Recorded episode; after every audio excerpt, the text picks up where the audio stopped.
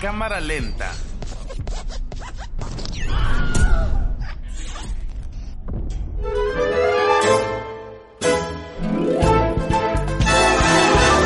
Hasta hace 60 años, las escenas que requerían comida incluían pasta por diferentes razones. Principalmente porque es fácil de preparar y puede permanecer en un plato en buenas condiciones por mucho tiempo. Pero como todo lo demás en el cine, la comida también evoluciona. Y en esa evolución aparecen los fotógrafos y estilistas culinarios.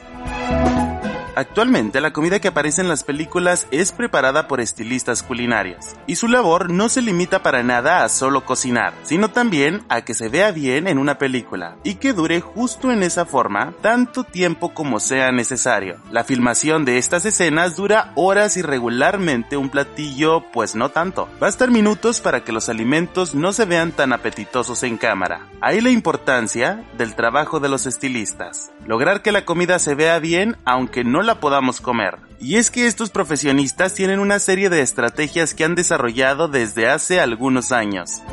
Cada platillo requiere de una previa y exhaustiva investigación. Primero, sobre el tiempo. No tendría mucho sentido recurrir a la gastronomía molecular en una película ambientada en el siglo XVI. Por otra parte, la historia cuenta muchísimo. Si trabajan en una película de ciencia ficción o fantasía, los profesionistas pueden permitirse esculcar en los límites de lo imposible. Por otra parte, si se va a preparar un platillo de un lugar determinado, tendrán que preparar y presentar de una forma específica.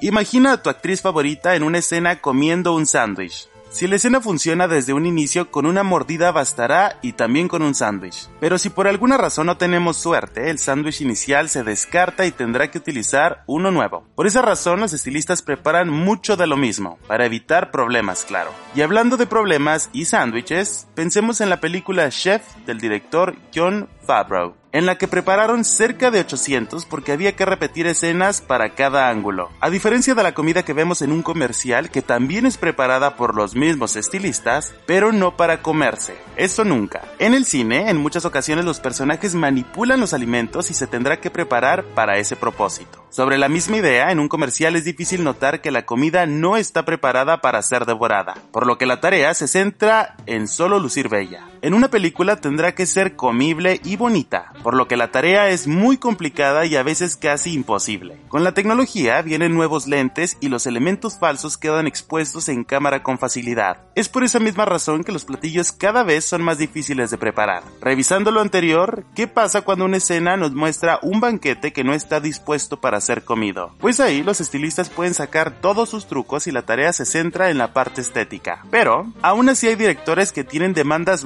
altas, como Sofía Coppola en María Antonieta, una película llena de banquetes en la que podrían permitirse platillos y pasteles meramente decorativos, pero cada uno fue completamente real. Los incontables pasteles rosas podían comerse y con eso puede que la pregunta ¿qué hacen con la comida?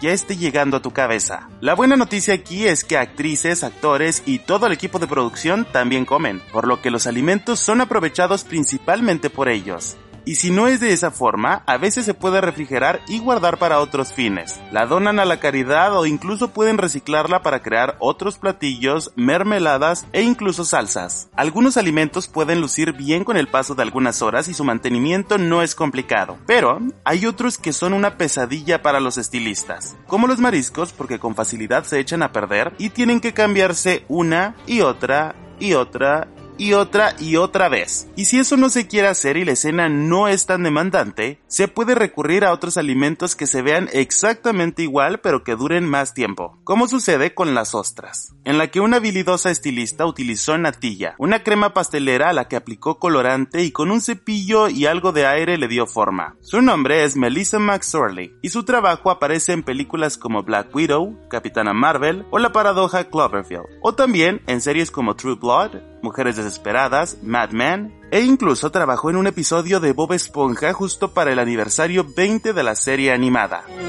Por último, un momento emocionante para muchos estilistas es cuando su trabajo requiere inventar nuevos platillos, cosa que pasa con frecuencia en películas futuristas. En esos casos podrán dar rienda suelta a su imaginación, pero cuidando sabor, textura y principalmente su presentación.